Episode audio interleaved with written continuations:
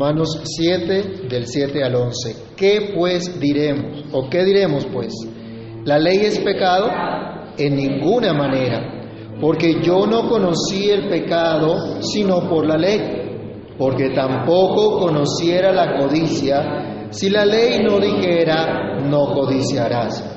Mas el pecado, tomando ocasión por el mandamiento, produjo en mí toda codicia, porque sin la ley el pecado está muerto. Y yo sin la ley vivía en un tiempo, pero venido el mandamiento, el pecado revivió y yo morí. Y hallé que el mismo mandamiento que era para vida, a mí me resultó para muerte, porque el pecado, tomando ocasión por el mandamiento, me engañó y por él me mató. Amado Dios y Padre que estás en los cielos, en el nombre del Señor Jesús te damos gracias por tu palabra, gracias por el privilegio, la oportunidad que tenemos de meditar en ella. Te imploramos, Señor, tu gracia, tu favor, tu misericordia, tu sabiduría, para que podamos reflexionar en ella, ser edificados, vivificados por tu santa palabra. Ayúdanos, Señor, porque sin ti nada somos, nada podemos hacer, pero tú, Señor, eres nuestra fuerza, nuestra ayuda y nuestro escudo. En el nombre de Cristo pedimos tu dirección, dándote gracias. Amén. ¿Pueden tomar asiento, mis hermanos?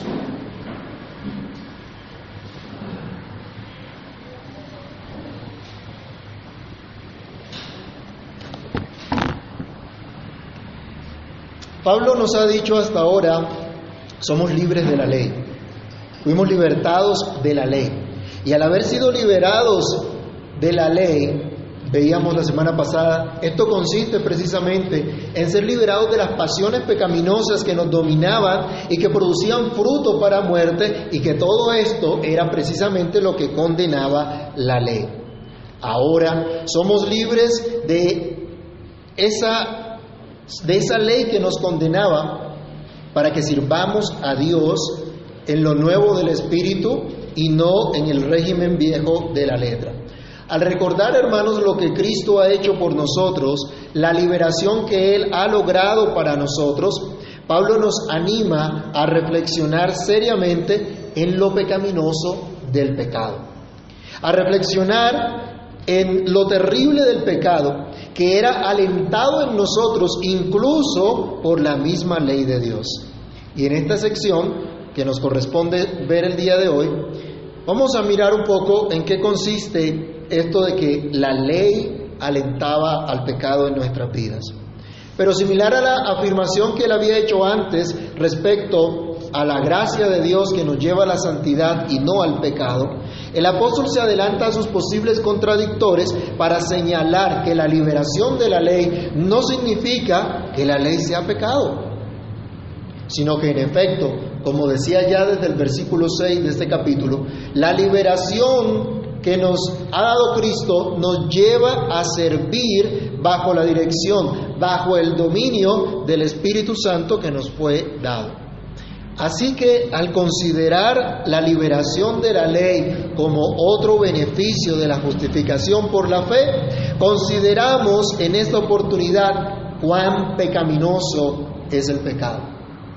No importa que suene redundante, cuán pecaminoso es el pecado, que solo puede ser conocido por la ley. Ese es nuestro primer punto. Y nuestro texto nos dice, ¿qué, qué diremos pues? ¿La ley es pecado? En ninguna manera, dice Pablo. Pero yo no conocí el pecado sino por la ley, porque tampoco conociera la codicia si la ley no dijera, no codiciarás. El apóstol nos muestra cuán terrible es nuestra condición caída, que viviendo en pecado, aunque haya un vestigio en nuestra conciencia de lo que hacemos mal, no es sino hasta que llegamos a ser confrontados con la santa ley de Dios que en verdad podemos considerar la verdadera dimensión del pecado. Esa santa ley de Dios que condena el pecado y por lo tanto al pecador, como ya hemos estudiado, de esa condenación es precisamente de la que Cristo nos ha libertado. Y nos ha dicho, entonces, en ese sentido hemos muerto a la ley. Ya no estamos bajo la obligación de cumplir perfectamente lo que causa nuestro de cumplir la obligación de cumplir perfectamente lo que a causa de nuestro pecado era imposible de cumplir, de lograr, y esto es la vida eterna por ajustarnos a la perfecta ley de Dios. Algunos entonces podrían considerar que si fuimos libertados de la ley, luego entonces la ley es pecado. Pero la ley de Dios no es pecado. Eso es lo primero que señala el apóstol. Él dice, de ninguna manera, nunca esto llegue a suceder, que ni Dios lo quiera. Es la manera como él se expresa. Cualquier cabeza hueca que estuviera pensando que la ley de Dios es pecado, Pablo se le adelanta y le dice, nunca pase tal cosa.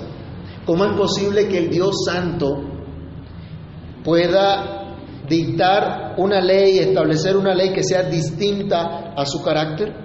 Dejaría de ser Dios por completo. Pablo se adelanta entonces a sus contradictores que están pendientes de cada detalle para tergiversar la enseñanza inspirada y les sale él al encuentro advirtiendo que la ley de Dios nunca puede ser considerada como algo pecaminoso.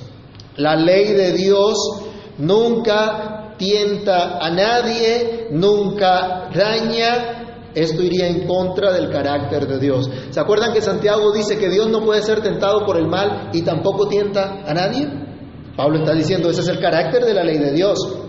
Que nosotros seamos pecadores, que seamos violadores de la ley de Dios por naturaleza, que al ser una raza caída seamos totalmente incapaces de sujetarnos a la ley de Dios, no es problema de Dios, es, problema de nosotros.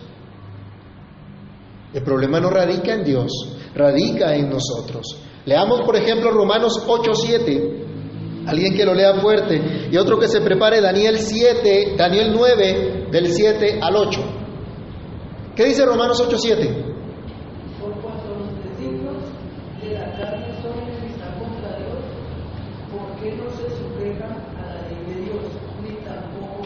Los designios de la carne no pueden someterse a la ley de Dios. No lo quieren, pero tampoco pueden.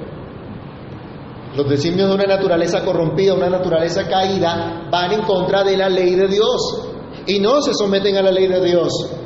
Y el profeta Daniel, reconociendo sus pecados, los pecados de su pueblo, declara, Dios es santo, es justo, es perfecto, pero nosotros somos los que merecemos la confusión de rostro por causa de nuestro pecado. ¿Qué dice Daniel 9 del 7 al 8? ¿Quién lo tiene?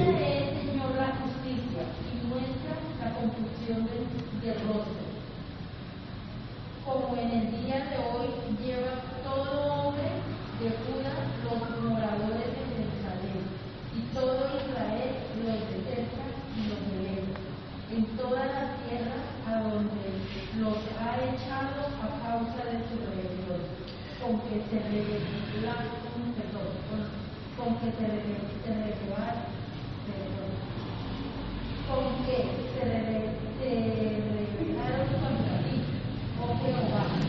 ¿De quién era la culpa del destierro del pueblo?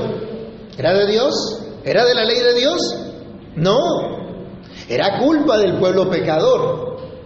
Él decía, tuya Señor es la justicia y nuestra la confusión de rostro. El problema no está en la ley de Dios, está en nosotros que somos pecadores. El problema no son los mandamientos restrictivos o coercitivos de Dios que traen cohibiciones a nosotros. El problema es el pecado que nos ha esclavizado. La ley de Dios nunca puede ser considerada como algo pecaminoso, sino al contrario. Solo la ley de Dios muestra lo que es el pecado. Solo Dios, el creador de todo lo que hay, el sustentador de todo y de todos, puede definir lo que es bueno y lo que es malo, lo que es santo y lo que es pecado. Vayamos a Éxodo capítulo 20, versículos 1 y 2. En el preámbulo de los diez mandamientos así se manifiesta. Dios es el soberano de su pueblo y por lo tanto el único que puede establecer la manera en que su pueblo se debe relacionar con Él. Dios es el único que establece las condiciones de su pacto como Rey justo, santo y benignísimo. Alguien que lea Éxodo 20, versículos 1 y 2.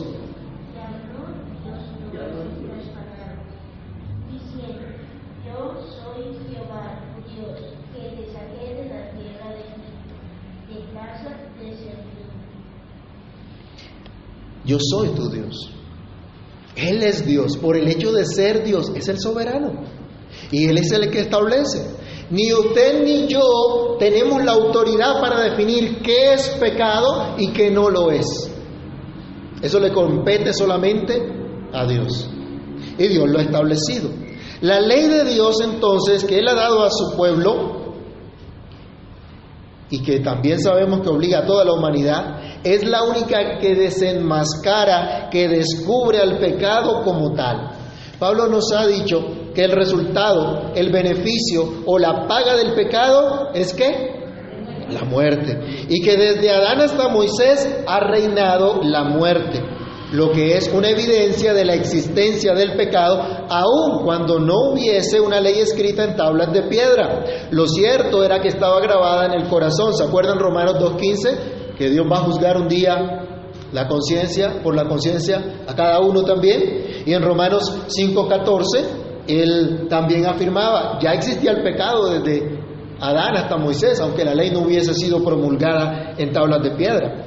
Pero con la promulgación de la ley en el monte Sinaí, de manera formal, Dios da a conocer su voluntad revelada, sus santas exigencias, para que el pueblo le tema, para que su pueblo se rinda por completo y deposite toda su confianza solamente en Él, para que conozcan el carácter terrible del pecado y puedan mirar a Dios como su Salvador solamente.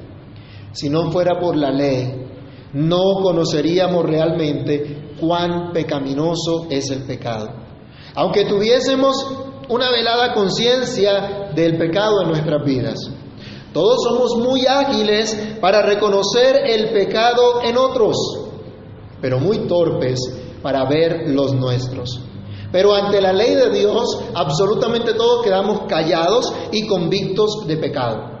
Pablo conoció que era un pecador cuando encontró que era un codicioso y la ley decía, no codiciarás. La ley le enseñó que era un vil pecador, que estaba en oposición a Dios, que estaba haciendo lo contrario a lo que Dios mandaba, que estaba cayendo en esas prohibiciones de Dios que lo condenaban entonces. No era la ley la que lo llevaba a pecar, sino la que le mostraba que su actuar era pecaminoso, que su vida no se ajustaba a las exigencias santas de Dios. Y en tal sentido, la ley producía ira, como él lo decía en Romanos 4:15. Cuán pecaminoso entonces es el pecado, hermanos, que nos engaña y nos mata. Ese es nuestro segundo punto. Cuán pecaminoso es el pecado que nos engaña y nos mata.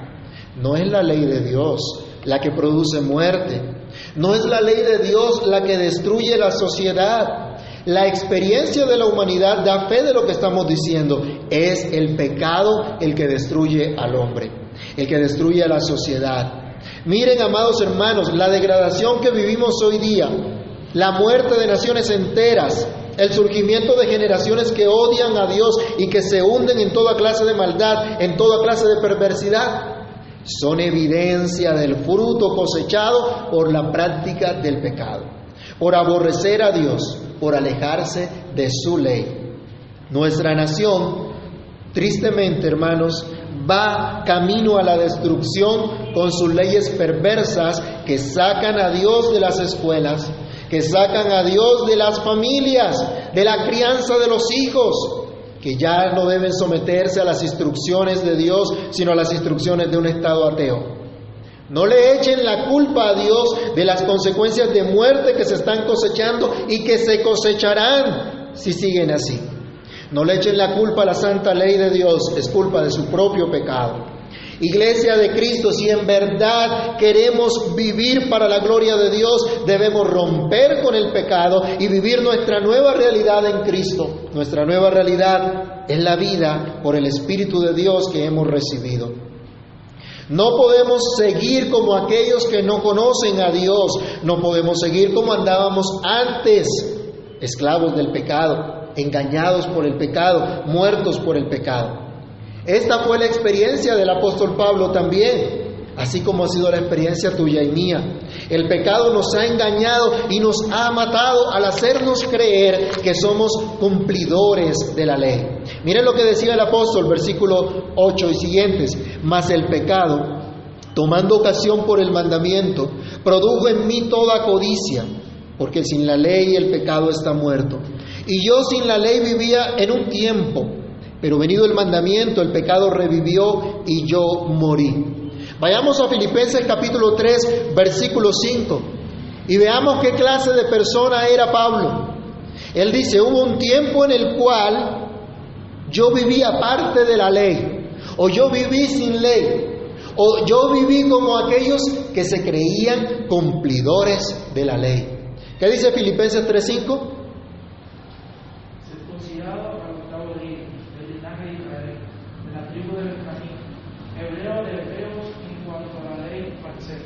Hebreo de hebreos, en cuanto a la ley fariseo. ¿Y quiénes eran los fariseos? ¿No eran los más estrictos en guardar las tradiciones? En supuestamente ajustarse a la ley de Dios, a los mandamientos. Eran súper estrictos. Eran los que promovían ese movimiento de santidad en la iglesia del antiguo pacto. Suena similar a los movimientos de santidad que a lo largo de la historia hemos visto en la iglesia cristiana. Bueno, los fariseos buscaban eso y Pablo era uno de esos. Y él decía, mira, así yo me consideraba. Y todas estas cosas para mí eran ganancia en su momento. Y acá está dando su testimonio. Hubo un tiempo en que yo pensaba que era un cumplidor de la ley. Habías recibido una instrucción fabulosa y él estaba convencido que cumplía perfectamente la ley de Dios. Él creyó que cumplía con todas las tradiciones, con todas las exigencias de su religión. Pensó que todo iba bien con su conducta, con su observancia de las exigencias de la ley de Dios, al menos externamente. Pensó que realmente era justo y no tenía una conciencia real de su pecado, no tenía un entendimiento real de la verdadera ley de Dios. No ha sido solamente el caso del apóstol Pablo. ¿Ha escuchado alguna vez expresiones como esta? Yo no soy mala persona, no le hago mal a nadie, al que puedo le ayudo, etcétera, etcétera. ¿Eso no es autojustificación? ¿Eso no es considerarse cumplidor de la ley de Dios? Ah, yo no creo que Dios sea tan malo. ¿Sí? Yo no creo que Dios sea tan terrible, tan, tan duro como para mandarme al infierno por uno que otro pecadillo. No es así. Eso demuestra que no hay una, una, convicción de pecado, que no hay un entendimiento de lo que significa el pecado. Muchos fuera de la iglesia dicen eso, pero ¿cuántos en la iglesia han tenido la misma tendencia? Nos hemos sentido más que otros como hacían de pronto los que Pablo se refería en el capítulo 2 de Romanos, que fueron reprendidos duramente en esta carta. Hemos señalado de pronto en otros el pecado que nosotros mismos cometemos y nos hemos sentido bien. Eso no es otra cosa que el engaño del pecado. Pensar que todo está bien cuando en realidad no somos cumplidores, sino violadores de la ley divina. Pablo se dio cuenta de eso. El pecado en él, dice, despertó toda clase de codicia, lo que en efecto lo llevaba a violar todos los mandamientos. Por eso él dice, más el pecado, tomando ocasión por el mandamiento, produjo en mí toda codicia. Esto nos recuerda lo que pasó con Eva en el paraíso. Dios le dijo a Adán, de todo árbol podrás comer, pero de este árbol no comerás. El día que de él comas, ciertamente morirás. Adán recibió la instrucción y Adán como buen maestro le enseñó a su mujer. ¿Cierto, hermanos? Los casados acá somos buenos maestros y enseñamos a nuestras mujeres. Esta mujer aprendió, recibió el mandamiento. Eva lo, lo conoció, pero cuando llegó la tentación que le arrastró al pecado de la desobediencia, le llevó a desear lo que Dios había prohibido. Leamos rápidamente Génesis capítulo 3, versículo 6. Génesis 3, 6. Y vio la mujer que el árbol era bueno para comer y que era agradable a los ojos y árbol codiciable para alcanzar la sabiduría. Y tomó de su fruto y comió y dio también a su marido, el cual, obligado, ¿cierto?, a las malas, comió también. No, dice el marido también comió de este, de este fruto. Así que hermanos, no es cualquier cosa la codicia, es un gran pecado.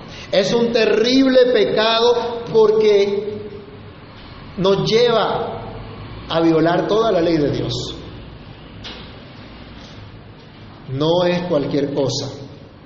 Es un pecado arraigado en el corazón. A veces no se nota, no se ve. ¿Sí? A veces la codicia no se ve inmediatamente, no se percibe, porque está allá adentro, está camuflada, está escondida, pero lleva irremediablemente a otros pecados. Vamos a recordar la enseñanza de nuestro catecismo mayor al respecto, preguntas 147 y 148. Nos dice, ¿cuáles son los deberes exigidos en el décimo mandamiento? Los deberes exigidos en el décimo mandamiento son el contentamiento con nuestra propia condición, una disposición caritativa de toda el alma para con nuestro prójimo en todo lo que nuestras emociones y afectos internos toquen a él y tiendan al bien ulterior de lo que es suyo. ¿Cuáles son los pecados prohibidos en el décimo mandamiento? Los pecados prohibidos en el décimo mandamiento son el descontento con nuestro propio estado, la envidia y tristeza por el bien de nuestro prójimo, juntamente con todas las emociones y afectos desordenados para, que para alguna de las cosas que son suyas. ¿Hemos pecado alguna vez? ¿Hemos violado alguna vez este mandamiento? ¿Alguna vez has sentido tristeza porque no tiene lo que otros sí? ¿Ha escuchado por ahí un dicho del mundo que Dios le da pan al que no tiene dientes? Eso es envidia. Eso es codicia. Y lo que nos venden por allí de que hay que quitarle a los ricos para darle a los pobres, ¿eso cómo se llama? Eso es robo. Y ese robo viene producto de la envidia, de la codicia del bien que tiene otro.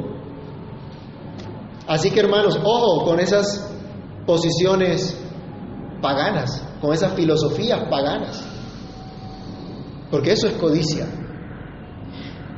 A veces andamos o hemos andado engañados cuando pensamos que cumplimos la ley porque hacemos ciertas cosas, somos muy estrictos con ciertas cosas, pero albergamos allá dentro de nuestro corazón descontento con lo que tenemos o envidia con lo que otros tienen. ¿Qué es lo que nos venden los medios de comunicación hoy día? ¿No es eso? ¿No es el descontento? Puede ser lo que quieras ser, y entonces está la gente descontenta con su aspecto físico. ¿Por qué está promoviendo todo este cuento de la ideología de género? La gente está descontenta con su cuerpo físico, con el cuerpo que Dios le dio, sin entender que Dios le dio ese cuerpo de acuerdo a propósito que Él tiene. Y no se entienden esas cosas. Hermanos, esto ha pasado en nuestras vidas. Para Pablo, aunque había sido un gran fariseo, la realidad es que era un gran pecador contra Dios, cayendo en el pecado de la codicia, conociendo la ley de la cual el pecado, dice, tomó oportunidad para producir toda clase de codicia, es decir, caer en el resto de los pecados. A causa de la codicia podía caer en el robo, en el adulterio, en la blasfemia, en, hablar mal del, del prójimo, en asesinar a su prójimo. No ha sido diferente nuestro caso. Creyendo ser justos, merecedores de la misericordia divina, encontramos que en realidad hemos pecado y no merecemos otra cosa que el castigo eterno. Cuán pecaminoso es el pecado, hermanos, que nos engaña y nos mata. Solo la ley de Dios señala esta condición. Leamos otra vez, más el pecado, tomando ocasión por el mandamiento, produjo en mí toda codicia. Porque sin la ley el pecado está muerto y yo sin la ley vivía en un tiempo, pero venido el mandamiento, el pecado revivió y yo morí. Y hallé que el mismo mandamiento que era para vida, a mí me resultó para muerte, porque el pecado, tomando ocasión por el mandamiento, me engañó y por él me mató. Solo hasta entonces Pablo consideró realmente la ley de Dios. Solo en ese momento que consideró en verdad la ley de Dios, se pudo dar cuenta cuál era su estado. Un estado de muerte. Solo cuando pudo percatarse del terror del pecado en su vida, pudo comprender su verdadera condición. hermanos, solo la ley de Dios puede demostrar que en realidad no amamos a Dios, que en realidad Pablo no estaba amando a Dios como él lo demanda. Vayamos a Marcos capítulo 12, versículos 29 al 31, y recordemos la instrucción del Señor Jesús respecto a su ley, respecto a sus mandamientos. Marcos 12, 29 al 31. ¿Qué nos dice?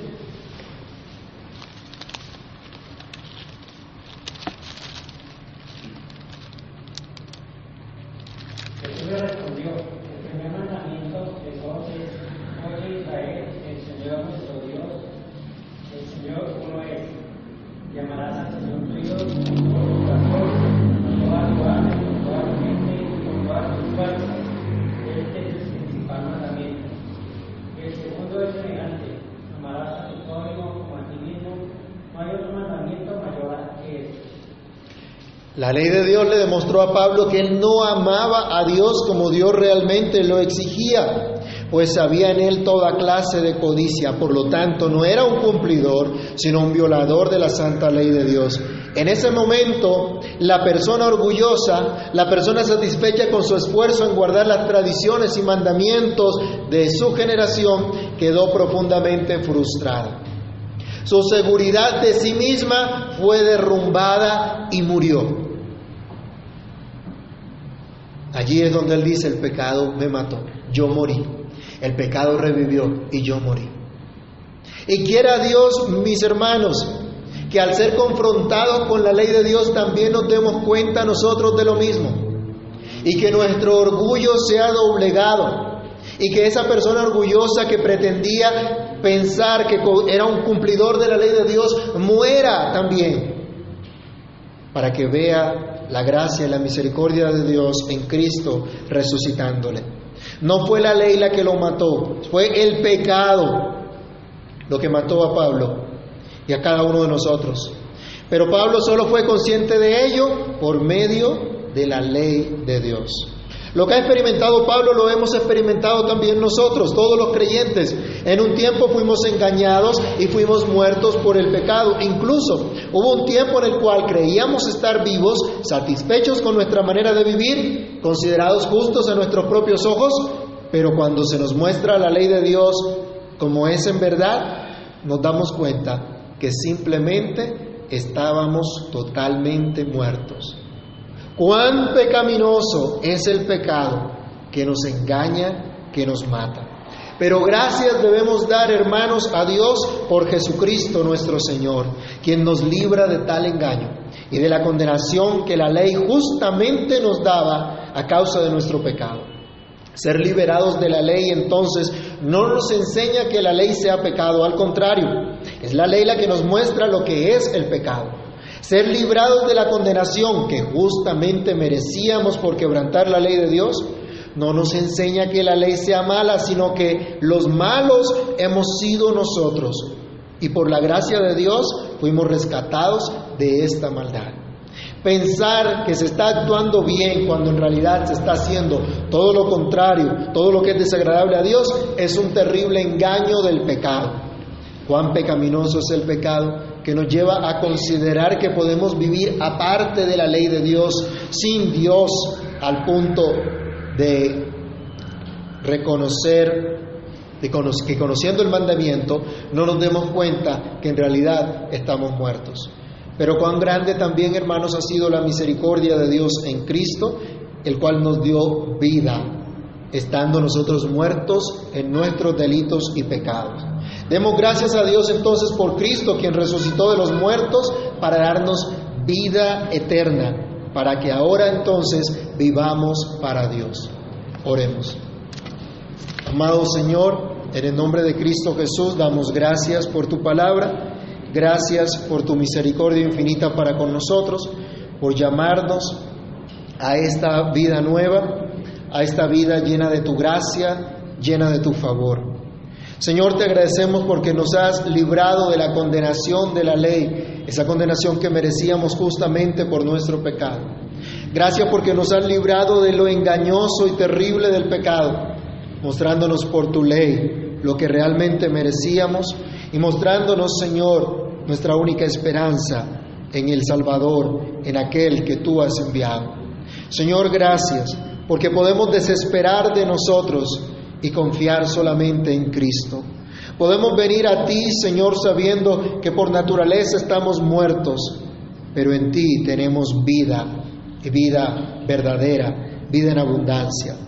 Señor, ayúdanos y guárdanos para que no estemos en ningún engaño de pecado, sino que tu gracia nos dé esa vida en Cristo, nos dé esa vida por tu Espíritu. Guárdanos, Señor, del orgullo, de pensar que todo está bien cuando andamos haciendo lo malo delante de ti. Socórrenos, Dios, y ayúdanos, oh Padre Celestial, a entender la obra que tú has hecho por nosotros, a entender la obra de tu Espíritu en nosotros, para que disfrutemos, Señor, de esa gracia, de ese favor, de ese amor que tú nos has dado en Cristo. Señor, que celebremos realmente tu resurrección cada día porque por esa vida nosotros tenemos vida. Ayúdanos Dios a confiar cada día en ti, para que cada día nuestra vida se ajuste a tu verdad y sea un motivo de alabanza para, el nombre tuyo, Señor. En tus manos nos colocamos pidiendo que sea hecha tu voluntad en cada uno de nosotros y que seas tú, Señor, obrando cada día para tu gloria y tu honra. En Cristo Jesús damos muchas gracias. Amén y amén.